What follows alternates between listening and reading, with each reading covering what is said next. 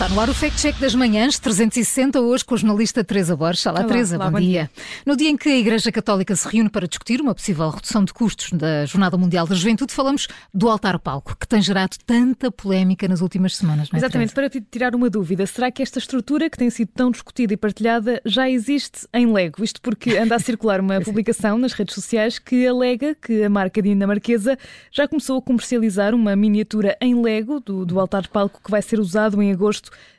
pelo Papa Francisco quando estiver em Lisboa para a Jornada Mundial da Juventude. Ah, essa, essa é boa, Teresa, mas é importante dizer que este palco tem andado nas bocas do mundo eh, por causa do investimento e dos custos que, que vai ter a construção. Sim, tem, tem um orçamento de mais de 4 milhões de euros, um valor que incomodou a Igreja Católica, que já fez saber que vai acompanhar de mais, mais de perto a construção deste projeto. Mas eh, por essa mesma razão, quase todos já vimos uma fotografia do, do, famoso palco com 9 metros de altura.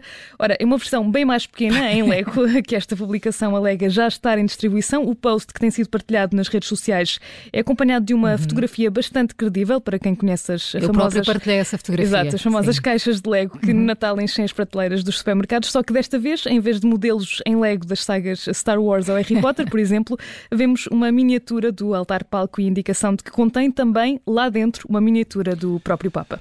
Portanto, quase que seria possível criar a Jornada Mundial da Juventude até à última peça. E os mais distraídos podem até pensar que numa primeira leitura a publicação é real, mas a verdade é que se trata de uma paródia à volta de toda a polémica que tem uh, marcado a construção deste palco.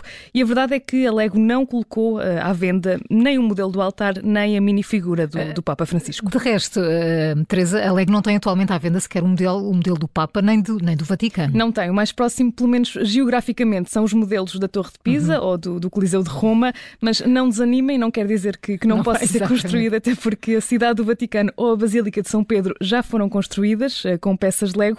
No caso de, do Vaticano, demorou apenas 800, 800 horas a, ser, uhum. a serem construídas, portanto, é pouco, tarefa só. fácil. É, é, é relativamente fácil. Sim. Olha, já deste todas as dicas, mas vamos então ao carimbo, Teresa. Carimbo Vermelho trata-se de uma publicação falsa, é uma paródia à volta de toda a polémica que tem envolvido a construção do altar-palco da Jornada Mundial da Juventude de Lisboa. Carimbo Vermelho, então, este Fact Check das Manhãs 360, hoje com a jornalista Teresa Borges. Amanhã há uma nova edição. Esta vai ficar disponível em podcast dentro de instantes.